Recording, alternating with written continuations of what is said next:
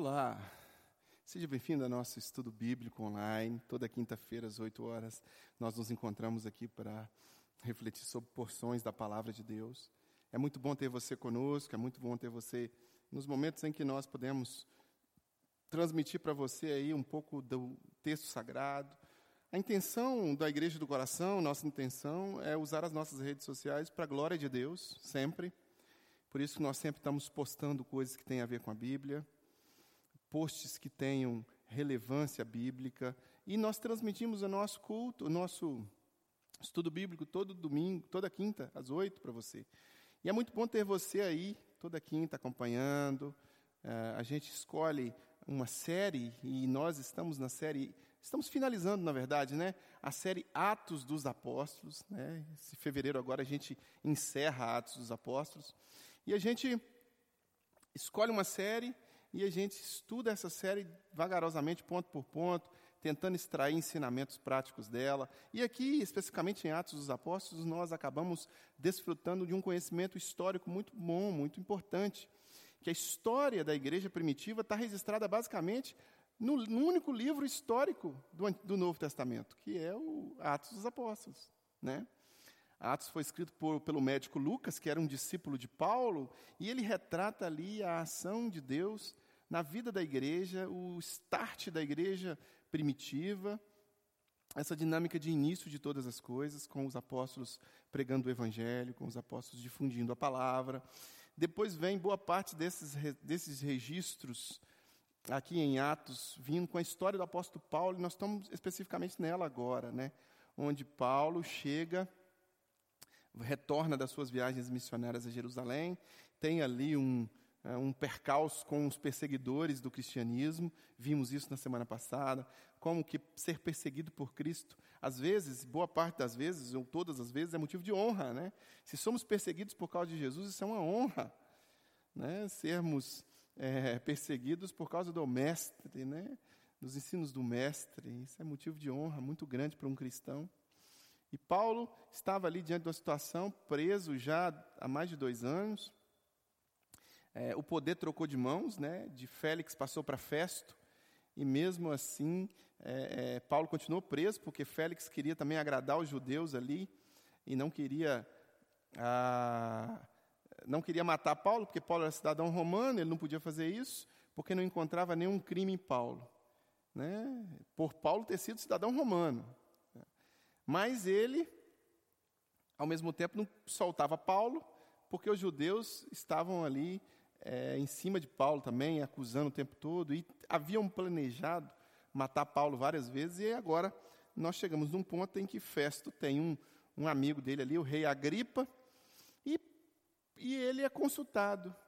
Aí o, rei Abri, o Festo conversa com o rei Agripa e diz para o rei Agripa assim, olha, eu estou com a situação aí desse tal Paulo, ele foi acusado disso, disso, disso, daquilo outro, e aí ele pega, e o rei Agripa fica com vontade de ouvir a Paulo, e aí Festo diz, amanhã nós vamos ouvi-lo então, e aí esse momento chegou, em que o rei Agripa, ah, em que Paulo está perante o rei Agripa, né? capítulo 26 de Atos, acompanha você aí, capítulo 26 de Atos, acompanha em sua, em sua tela aí agora. Então Agripa disse a Paulo: Você tem permissão para falar em sua defesa.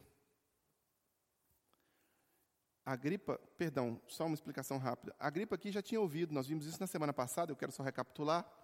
Agripa aqui, essa audiência com o rei Agripa, é, Paulo já tinha sido acusado, né? já tinha, ele já, já ouviu as acusações a respeito dele. E agora ele vai fazer a defesa dele diante do rei. Ele vai testemunhar o que estava acontecendo em sua própria vida. Então Agripa disse a Paulo: Você tem permissão para falar em sua defesa.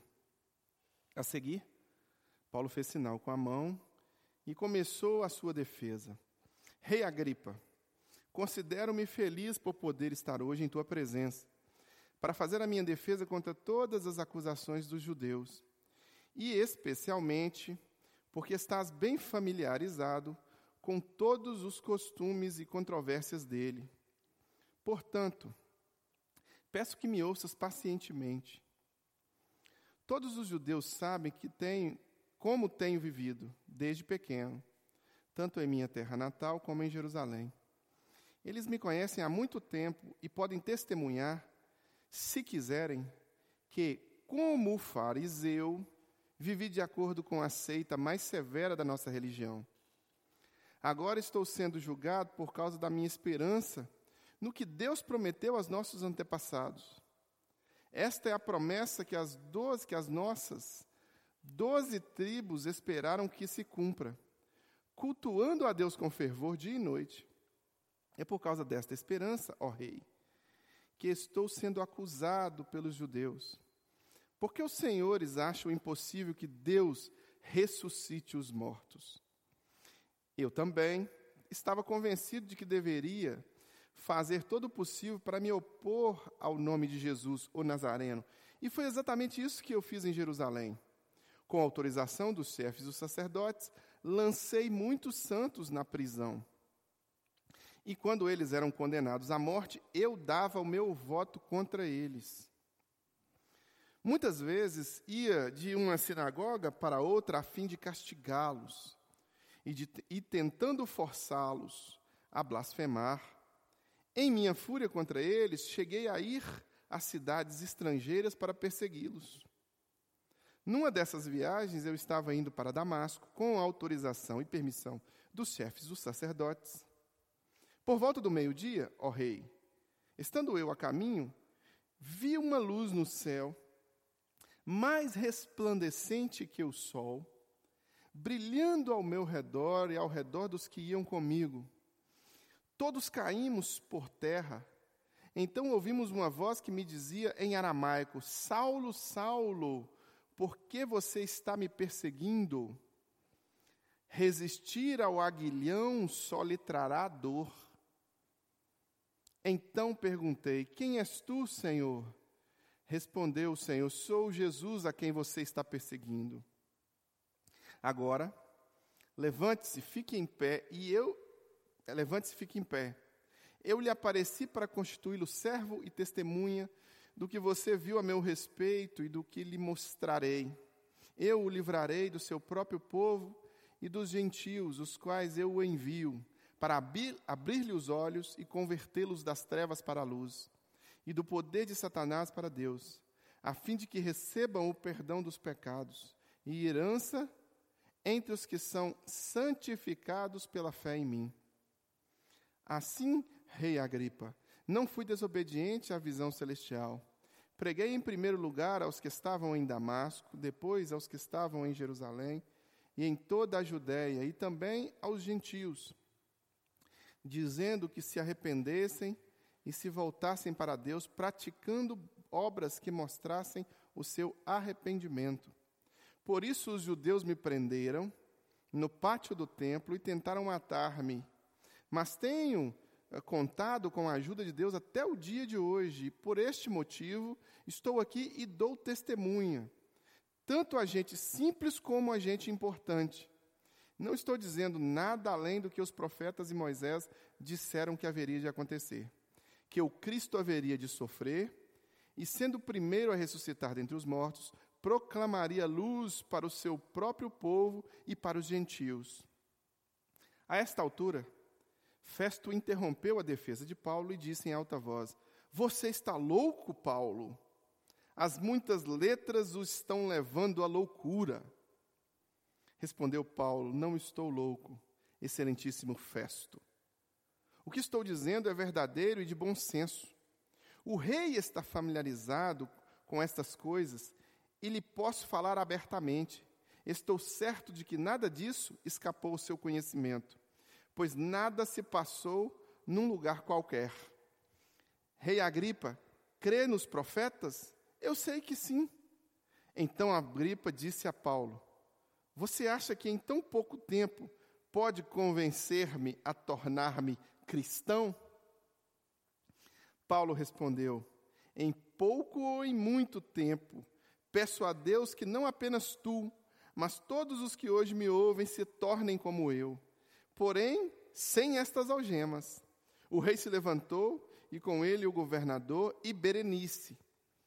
como também os que estavam assentados com eles, saindo do salão, comentavam entre si: Este homem não fez nada que mereça morte ou prisão.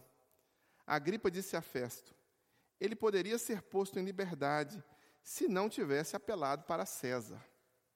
Pois bem, aqui há o, o, o, relato, né, no capítulo 26 inteiro, há o relato de que Paulo é, numa conversa com a Agripa, ele traz toda a história de novo. Então ele faz um resumo de tudo aquilo que nós vimos nos capítulos anteriores aí dos nossos estudos, esses últimos capítulos anteriores dos nossos estudos, nós vimos aí essa ação do apóstolo, né? Nós vimos aí é, esse trabalho dele, essa perseguição que ele foi sofrendo ao longo do tempo. E começando, ele começa descrevendo, ele começa mostrando para o rei né? Ele, ele trata ali o rei com todo respeito, e, e ele fala do rei, é, é, ele fala para o rei que ele não estava fazendo nada contrário à lei, pelo contrário, ele estava vivendo, ele estava transmitindo os ensinamentos que os antecessores dele, os profetas, que Moisés, que os patriarcas anteriormente já haviam é, profetizado, já haviam trazido aí, e que ele não tinha nenhum tipo de. É, não, não era nada que pudesse levar à arruaça ou mesmo a quebrar qualquer lei daquela época. E ele começa a contar a sua história pessoal, que você vai encontrar no capítulo 9 de Atos. Né?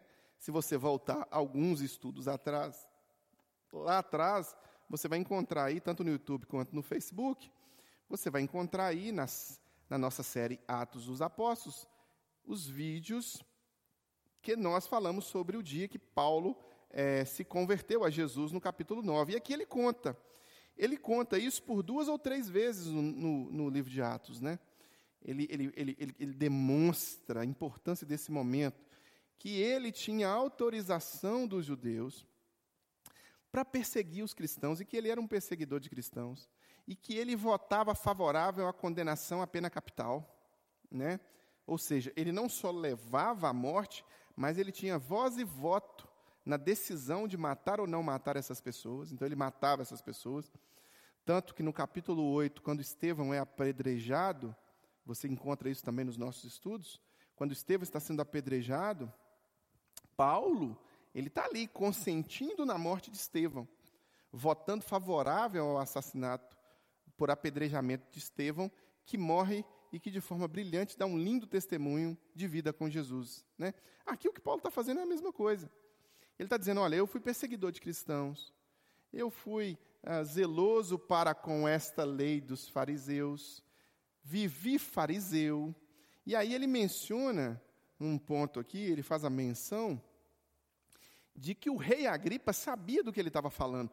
Quando Festo o interrompe, ele vira para o rei ele vira para Festo e diz: Olha, o rei sabe do que eu estou falando. Por que, que ele fala isso? Porque o rei Agripa, ele era descendente uh, de Herodes Antipas. Né? Então, ele tinha ali é, uma vasta informação sobre todo o contexto histórico do que havia acontecido, não só uh, a partir da crucificação de Jesus, como também quando surgiram outros quando surgiu João João Batista, quando surgiu outro, ele sabia o contexto histórico, ele entendia. Paulo aponta para a gripa, aqui, a sua, o seu alvo, né? ele faz um alvo em Agripa e fala, olha, o rei sabe do que, do que eu estou falando aqui e tal. Né? Quando ele é, é, é, é, é acusado ali de estar tá doido, de estar tá maluco, né? É, ele fala, não, ele sabe do que eu estou falando. Ele consegue entender porque ele estudou. Ele sabe esse contexto histórico que nasceu o cristianismo aí, que nasceu a, a seita dos nazarenos, entre aspas, né? E aí Paulo pega e fala: Eu matava esse pessoal, eu perseguia esse pessoal, mas aí eu encontrei com Jesus. Eu tive um encontro pessoal com Jesus. Olha o que faz a diferença aqui na vida de Paulo: ter o um encontro com Jesus. E agora eu quero fazer só uma pausazinha aqui para você que me acompanha agora e falar com você o que ocorreu na vida de Paulo. Mais tarde, quando Paulo está escrevendo uma carta para os irmãos que moravam na cidade de Corinto, uma igreja que se reunia lá, ele diz assim: Porque se alguém está em Cristo, nova criatura é. As coisas velhas já passaram, eis que se fizeram coisas novas. tudo se faz novo. O que aconteceu com Paulo aqui nesse momento, ele está retratando para o rei Agripa, é que houve arrependimento. O que é arrependimento? Metanoia, mudança de mente. Paulo se arrependeu. Ele se encontra com Jesus, e o encontro com Jesus é poderoso. Produziu em Paulo um arrependimento muito grande. Tanto que o arrependimento de Paulo faz com que Paulo mude completamente o curso de direção da vida dele. Ele não só ele não só para de perseguir os cristãos, como também se torna um cristão. Se entrega aos ensinamentos de Jesus e faz de Jesus o seu Senhor. E começa agora a anunciar Jesus, e começa a fazer todas essas viagens, e começa agora, ele está preso em ele está preso aqui justamente por estar obedecendo a Jesus. Na semana passada falamos sobre essa perseguição em nome de Jesus, por, por ser seguidor de Jesus. E aqui nós encontramos uma ação de Deus na vida de Paulo através de Jesus que faz com que Paulo dê um 180 graus, ele girou a vida dele. Ele passou de perseguidor a perseguido, ele passou de anticristão a cristão. E isso é o que Deus faz em nossas vidas. Ele transforma qualquer realidade, ele transforma qualquer pessoa, ele faz de nós novas criaturas. As coisas velhas passam mesmo. Às vezes a gente pensa que não tem jeito. Às vezes a gente olha para uma pessoa e fala assim: puxa vida, essa pessoa nunca vai se converter. Essa pessoa não vai ter jeito, essa pessoa não vai chegar lá, essa pessoa vai permanecer assim, contrária mesmo à palavra de Deus, porque ela é muito dura, ela é muito ensimesmada, ela é muito né, enrijecida no mal, na perversidade. Mas saiba que, por pior que seja, Deus é mais poderoso que qualquer coisa. E do mesmo jeito que ele encontrou Paulo a caminho de Damasco, fez com que Paulo caísse do cavalo, encontrou o coração de Paulo como uma flecha que encontra o alvo, Deus também pode encontrar o coração de qualquer pessoa, independente de quem seja. Deus também pode encontrar o coração de qualquer pessoa, como encontrou o coração de Paulo, e fazer dela nova criatura, transformá-la em algo novo, fazer diferente. Foi isso que aconteceu com Paulo e era isso que Paulo estava aqui testemunhando para o rei Agripa. Hoje eu sou uma nova pessoa porque agora eu estou em Cristo. Ah, mas e as coisas antigas que Paulo fez? As coisas velhas já passaram, tudo se faz novo. Ah, mas ele tem que pagar porque ele foi perseguidor de cristão e votou no sinédrio favorável à morte de cristãos. Não, agora ele é lavado e remido no sangue do Cordeiro. Ao tempo da ignorância, Deus reservou a ignorância. Deus não leva em consideração o tempo da ignorância. Aqui agora, faço as palavras de Paulo para Paulo, né? Agora, pois, não há mais nenhuma condenação para aqueles que estão em Cristo Jesus. Paulo está em Cristo Jesus e ele não mais é condenado pelos seus erros do passado, agora ele sofre perseguição por estar no caminho correto. Perseguição por estar nos caminhos de Jesus, assim como nós somos perseguidos muitas vezes. Falei disso é, na semana passada. Mas você que está aí nos acompanhando, pode também não só ter uma vida nova em Cristo Jesus, a, a, como pode também crer que Deus pode ressuscitar, transformar transformar. Ressuscitar aqui eu digo metaforicamente, porque aqueles que não estão em Cristo estão mortos. E quando eles estão em Cristo, eles estão vivos abundantemente. Jesus disse: Eu vi para que tenham vida e a tenham em abundância, essa vida abundante. Então, você pode ter tanto em sua vida, quanto acreditar que uma vida de uma outra pessoa também possa acontecer, esta transformação poderosa, eficaz, que muda mesmo a mente, que muda mesmo o coração, assim como aconteceu aqui em Paulo. Então creia. Você pode se entregar e você pode crer e ser transformado, e você pode orar também para que alguém seja transformado, assim como Paulo foi transformado. E aqui Paulo chega nesse ponto de falar para a Agripa todas essas coisas, mas ele menciona um ponto muito importante que eu gostaria de, de destacar aqui no versículo 14 quando ele está relatando isso para o rei Agripa. No finalzinho, ele diz assim, mencionando a fala de Jesus para ele: Saulo, Saulo, por que você está me perseguindo? Resistir contra o aguilhão só lhe trará dor. Né? Dura coisa é recalcitrar-se contra os aguilhões. O que, é o aguilhão aqui? O aguilhão é aquele, é aquele ferro, ou até madeira mesmo, que botava na canga do boi, né? Tinha o boi ali, e botava a canga prendendo o boi aqui, e o aguilhão era para manter o boi caminhando em direção ao alvo. Então o boi, às vezes, que ficava relutante e ficava não querendo caminhar em direção ao alvo, ele fazia assim com a cabeça e acabava se machucando no aguilhão. Então o aguilhão mantinha o boi em direção ao alvo, e que era ruim para o boi se o boi ficasse é, desobediente e recalcitrando ali, né, lutando contra os aguilhões, tentando, sabe, bater contra os aguilhões. E aqui Deus fala isso diretamente para Paulo. Olha, dura coisa é recalcitrar-se contra os aguilhões. É difícil você, sabe, resistir ao aguilhão, só vai trazer a você mais dor.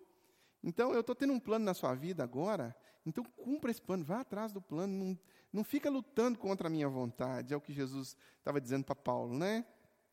E é o que Jesus diz para nós, é o que Jesus diz para mim e diz para você, né? Ele nos ama, né? Ele quer que nós estejamos entregues aos pés da cruz, para que nós sejamos remidos, lavados no sangue de Jesus, para que nós pudéssemos viver uma vida diferente. Essa é a proposta do Evangelho de Jesus. Essa é a proposta ah, de Mateus, Marcos, Lucas, João. Essa é a proposta dos doze apóstolos. Essa é a proposta que o próprio Mestre eh, pro, né, trouxe para cada um de nós.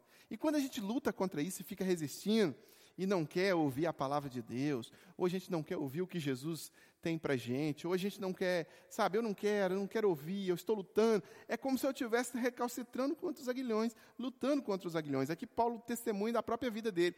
Ele estava lutando contra os aguilhões, mas ali ele toma uma decisão de não lutar contra a vontade de Deus. Ele se entrega, ele se torna um cristão, ele se torna um servo de Jesus. Ele caminha em direção ao alvo que Jesus estabelece para ele. E ele continua fazendo o relato dele. E o, o, o, rei Agripa, ouvindo atentamente, né? ouvindo ele no seu relato e tal, até que no final o rei Agripa fala: olha, ele não tem crime nenhum. E ele faz uma menção. Esse homem até poderia ser, ser solto se ele não tivesse apelado para César. Né? Na interpretação do rei, não, não, não a, a interpretação de Festo, mas na, na interpretação de Agripa, e aí é uma questão jurídica menor, né, porque não tem tanta importância assim, é, ele fala, não, se ele não tivesse apelado para ser mesmo o, o, o Festo, já podia soltar esse homem aqui logo. Só que se ele é solto naquele momento, ou se ele é levado naquele momento, e aí você precisa entender a, o plano de Deus para as nossas vidas, que é além do que nós entendemos. Né? é, Paulo estava à mercê de ser assassinado a qualquer momento. Se ele tivesse ido para Jerusalém, semana passada nós falamos sobre isso, se ele tivesse voltado para Jerusalém, ele poderia ser morto. Se ele tivesse sido morto, nós não teríamos boa parte desse texto que nós estamos na mão e que nós chamamos de Novo Testamento. Porque Deus tinha um plano de usar Paulo para escrever cartas da prisão. Então Deus transformou aquela maldição, aquela coisa ruim, em bênção. Porque enquanto Paulo estava preso, ele escreveu várias cartas, Corinto, Éfeso, 1 e 2 Coríntios, Timóteo, Tito, Filemão, Hebreus.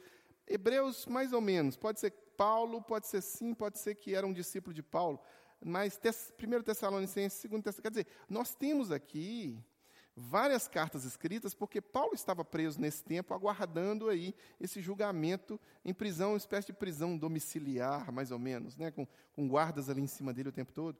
Mas ele tinha liberdade para ter visitas, ele tinha liberdade para receber, ele recebia é, é, vários pastores que visitavam a casa de Paulo, ele recebia os da família de Cloé, amigos, Epáfras, Timóteo, então existiam vários amigos que visitavam Paulo ali, e Paulo estava gozando de certa liberdade para poder escrever e enviar as cartas. E aí, graças a isso, nós temos hoje as cartas de Paulo registradas na palavra de Deus. Então Deus tem um propósito, Deus tem um plano.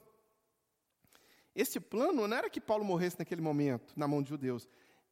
Era o plano que ele pudesse ser usado por Deus na vida dos gentios, e aqui tem uma hora que a gripa fica meio, meio assim sentindo a pressão, ele sente um pouco a pressão, porque ele fala assim: uai, você não vai me tornar cristão assim rapidamente, não, meu jovem? O que, que você está achando que você é? Eu estou, né, aquela empáfia do rei. E, no entanto, O que Paulo está fazendo é dando um testemunho a respeito de Jesus, a respeito da ressurreição de Jesus, a respeito do amor de Jesus, a respeito do sangue de Jesus que lava os nossos pecados. E o rei Agripa sentiu ali o toque do Espírito Santo, assim como você também pode sentir o toque do Espírito Santo agora. Você que me acompanha, você que está ouvindo aí. Nesse momento, agora, você pode também imaginar: puxa vida, eu também estou nessa mesma situação que a Agripa. Eu também estou aqui do lado de cá, ouvindo a respeito desse Jesus, sei que não tenho um compromisso com ele. O testemunho que essas pessoas dão, o testemunho que Paulo dá, o testemunho que o pastor está dando agora, em relação à pessoa de Jesus, é uma coisa distante de mim. E eu, eu estou me sentindo também pressionado pelo Espírito de Deus a tomar uma decisão. Então tome uma decisão. Comprometa-se com Jesus. Entregue-se a Jesus.